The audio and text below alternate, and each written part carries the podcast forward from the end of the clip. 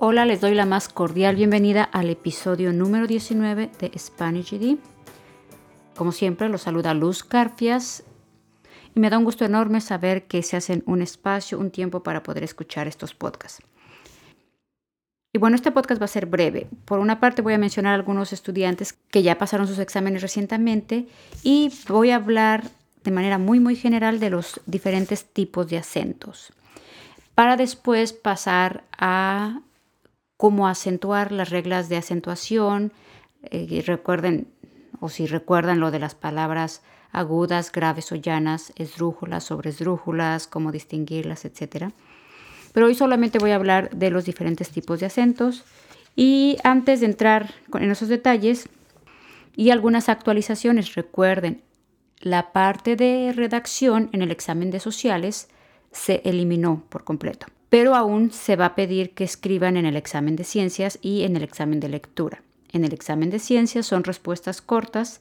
Las dos que han salido recientemente es sobre las células madre y sobre el bioetanol. De las células madre les preguntan, les explican un experimento. Eh, son, el experimento es de ratones de laboratorio, tienen dos grupos, ambos grupos están paralizados, o no sé si los paralizan, pero están completamente paralizados, y lo que hacen que a un grupo le injertan células madre en su médula espinal y a otro no.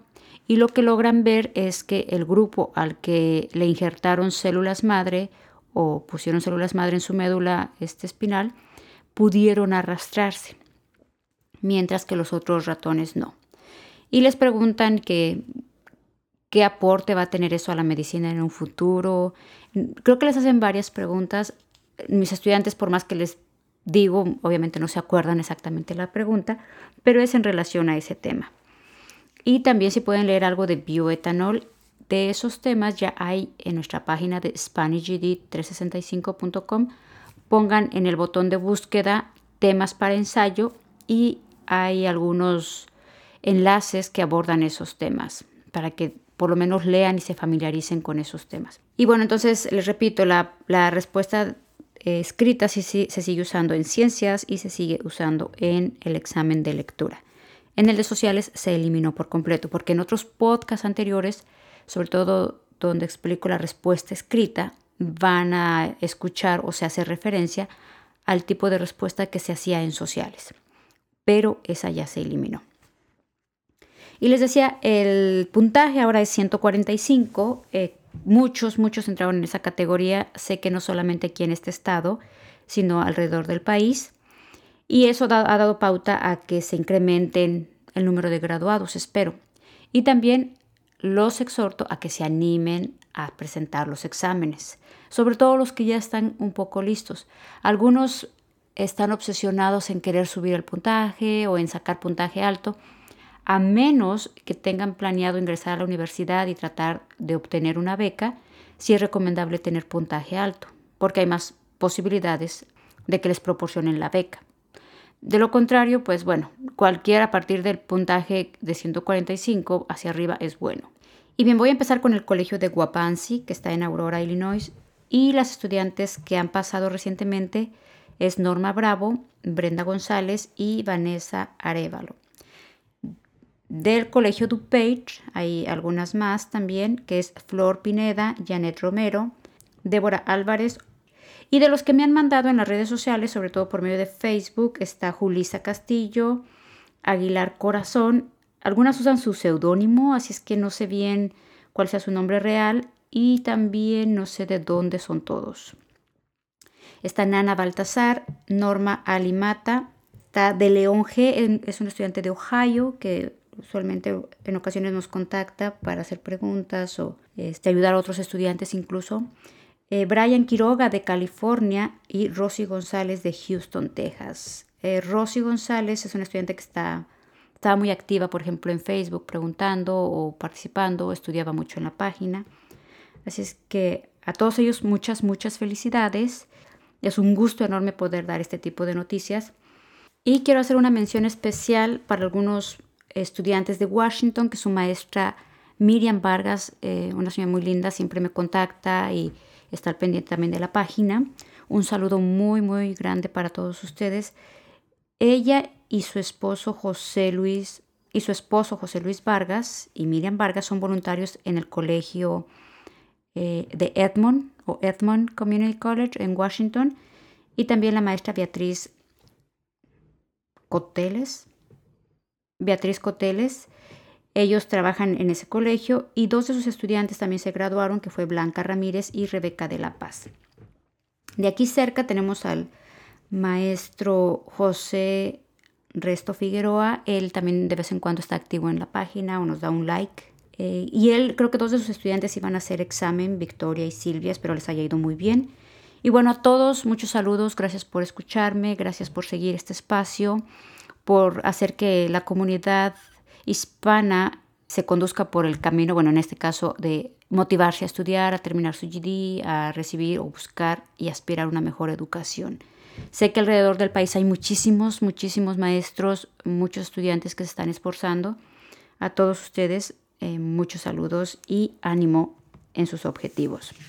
Y bueno, cerrando esto de las felicitaciones, solo quiero mencionar lo de la Corte Suprema. Esta semana justo tocó que discutieran la acción ejecutiva del presidente Obama relacionado con DAPA y DACA, que no es otra cosa que darle permiso a los jóvenes que entraron a menores de cierta edad al país para que puedan trabajar y continuar estudiando. Y también, en este caso, el DAPA es para, es para los padres que tienen un hijo que haya nacido aquí. Se supone que con esa iniciativa o con esa acción ejecutiva se iba a poder dar permiso para trabajar, no que iban a ser ya residentes y todo eso, pero iban a tener un permiso para incluso evitar deportaciones.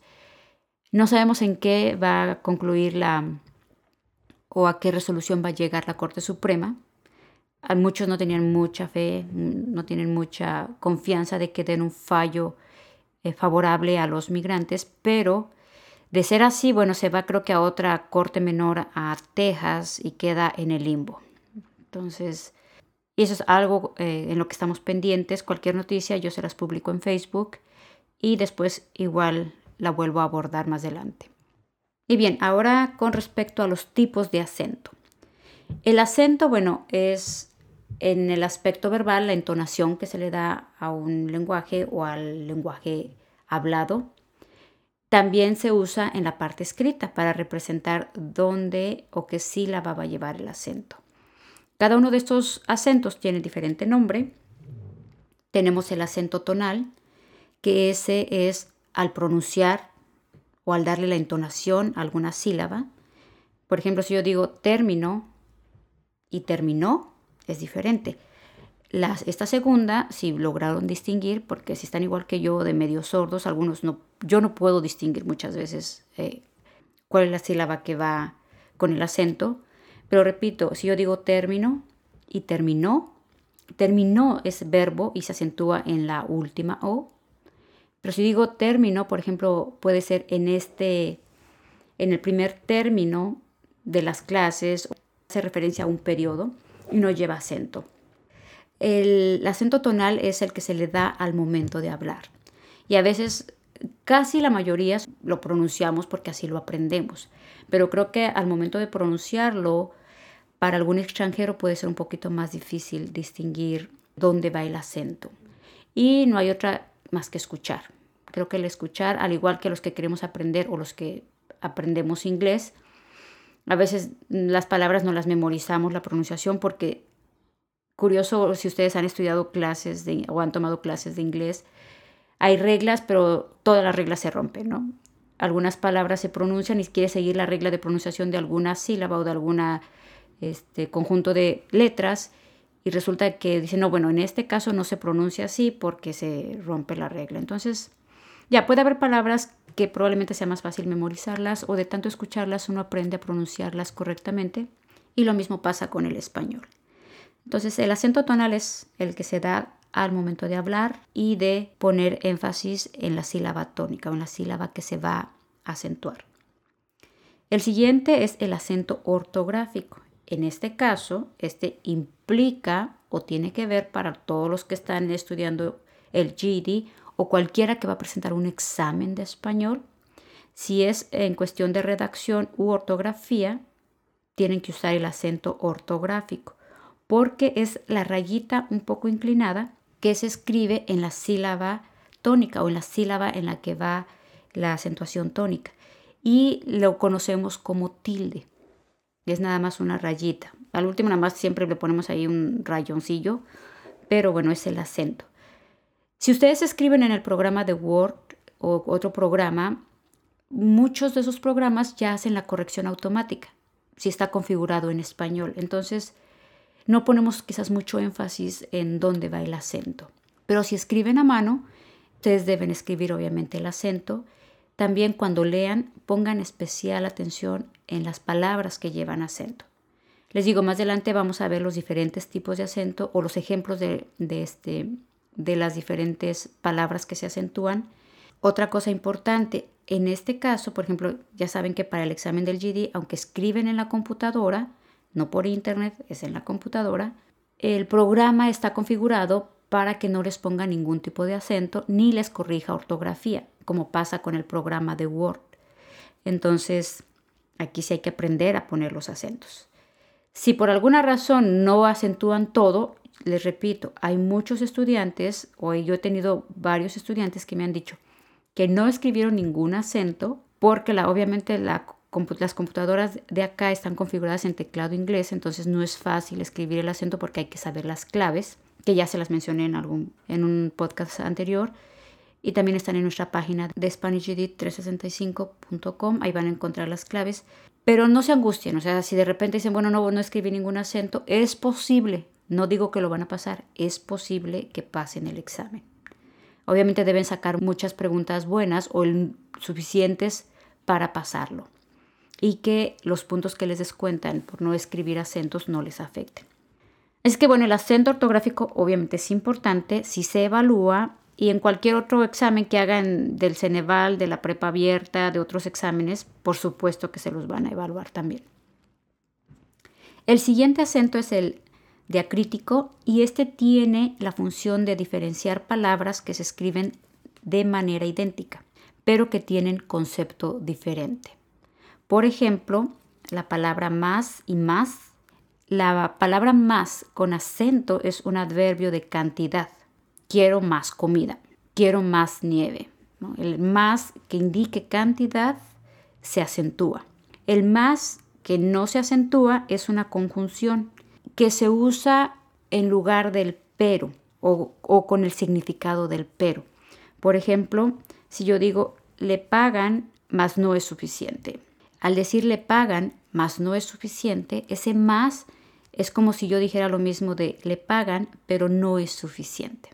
Entonces es la combinación que se puede hacer en el lenguaje escrito y en lugar del pero pongo el más. Recuerden, el más que indica cantidad sí lleva el acento. Y ese tipo de acento en esas palabras se llama acento diacrítico. El acento prosódico es el que no lleva tilde. Recuerden, dijimos que el tilde es la rayita que ponemos encima de la vocal que se acentúa. En la sílaba, o sea, la, sílaba puede ser de una o dos consonantes y de una vocal. Y el tilde es la rayita que ponemos encima de la vocal. Entonces, el acento prosódico no lleva tilde, pero sí se pronuncia. aunque no lleve el tilde o no lleve la rayita arriba, van a pronunciar la palabra obviamente con acento prosódico. Un ejemplo de acento prosódico es lapicero. Lapicero, el acento va en la C, lapicero, pero no se escribe, ese no lleva tilde. Les repito los diferentes tipos, nada más para recapitular. Acento tonal, que es al momento de pronunciar. Acento ortográfico, que es el que el tilde o la, rayita que escribimos encima de, de la vocal acento diacrítico, que se usa cuando son dos palabras que se escriben de manera idéntica, pero tienen diferente significado. Y por último, el acento prosódico. Ahora solamente voy a cerrar con los hiatos o el hiato. Hiato se escribe H-I-A-T-O. Y el hiato lo vamos a encontrar en vocales que están dentro de una misma palabra juntas. O sea, las vocales están juntas, pero esas vocales pertenecen a diferentes sílabas. Recuerden, una sílaba se va a componer por consonantes y vocales. A veces pueden ir dos consonantes y una vocal. Por ejemplo, las consonantes obviamente son todas las letras del abecedario menos las vocales. Y las vocales, pues sí, ya las sabemos, ¿verdad? Es A, E, I, O, U. Entonces les repito, una sílaba se va a componer de dos o dos consonantes o quizás una. Por ejemplo, ma, pa, da, ta, son sílabas, pero las sílabas compuestas también es pra, tra de trabajo, cobra, la B, la R y la A es otra sílaba, es una sílaba compuesta y lleva dos consonantes y una vocal. Pero el hiato se va a presentar cuando hay dos vocales en una palabra, pero estas vocales forman sílaba separada. Vamos a ver un ejemplo para que lo entiendan. Aldea. Si yo separo la palabra aldea en sílabas, va a ser al, A-L, al, de, D-E, A. Son tres sílabas. No es aldea, es aldea. León. Ahí yo no pongo león. Ahí son dos sílabas. León. Por ejemplo, la L, la E, la O y la N. Y si se fijan, la E y la O son dos vocales y van juntas. Pero el hiato se produce o se presenta cuando separo esas dos vocales y formo dos sílabas. León. Eh, otro es rehén, pero la palabra rehén lleva una H intermedia entre las dos E, porque son dos Es. La R, E, H, E, N quedan exactamente divididas ambas es. Re, en. Y la segunda sílaba es la que lleva la H. Por ejemplo, re, r, e es la primera sílaba, h, e, n es la segunda sílaba. Ahora, para saber cómo identificar el hiato, debemos primero identificar las vocales cerradas y abiertas, que también se conocen las cerradas como débiles y las abiertas como fuertes. Las vocales cerradas o débiles son la I y la U. Las vocales abiertas o fuertes obviamente son las que restan, la A, E y O. Y el hiato se va a presentar cuando hay dos vocales abiertas. En este caso la E, A o la O. Siempre que estén juntas esas tres vocales, cualquiera de esas tres vocales o la cualquier combinación de esas tres vocales, A, E, O, que son las vocales abiertas, se va a presentar el hiato, que son los ejemplos anteriores que les di. También se va a presentar cuando hay una vocal cerrada tónica situada delante o detrás de una vocal abierta tónica. Vamos a ver unos ejemplos. Bahía. Ahí se divide la sílaba en ba, que es B-A, y A. Son tres sílabas, ba y A. Va una H intermedia antes de la I. Y Bahía tiene como vocal débil la I y la vocal fuerte es la A. Al tener la A y A es donde se combina el hiato y por eso se separa A. Oído, la I es una vocal débil y la O es una vocal fuerte. Entonces tengo oído y se acentúa la I. Entonces por eso no es oído, oído, no es o, y, do. Son tres sílabas. Cada vocal, bueno, la O forma una sílaba solita, aunque se supone que una sílaba, o aprendemos que una sílaba va acompañada siempre de una consonante. No, esa es la excepción con los hiatos. Otro ejemplo es fantasía. La IA, aparte que forma diptongo ahí, es, por ejemplo, aquí lo dividiríamos en fantasía. La A queda solita. Y la I, recuerden, esa es una vocal débil o cerrada. Es que en unos países la conocen como cerrada y en otras como débil. Pero la I es vocal débil o cerrada y la A es vocal fuerte o abierta. Bueno, sé que es poquita información aparentemente, pero no tan digerible. Pueden volver a escuchar. De todos modos, lo hice cortito este podcast para que así lo escuchen y lo escuchen. Y les repito los datos importantes. Las vocales débiles o cerradas es la I y la U. Las vocales fuertes o abiertas es la A, E, O. Y el hiato se va a presentar cuando haya siempre dos vocales abiertas. Ejemplo, rehén, aldea, león. También cuando haya una vocal cerrada o débil, que es la I o la U, situada delante o detrás de una vocal fuerte. Bahía, oído, fantasía. Al final, cuando uno ya habla español o ya escribe español, eso lo hace automático. Cuando leemos, cuando escribimos, no estamos, ah, este es un hiato. Pero sí sería interesante que cuando identifiquen esas palabras, o por lo menos empiecen a aprender lo de las palabras débiles y fuertes, identificar. O cuando se dan los diptongos, ¿no?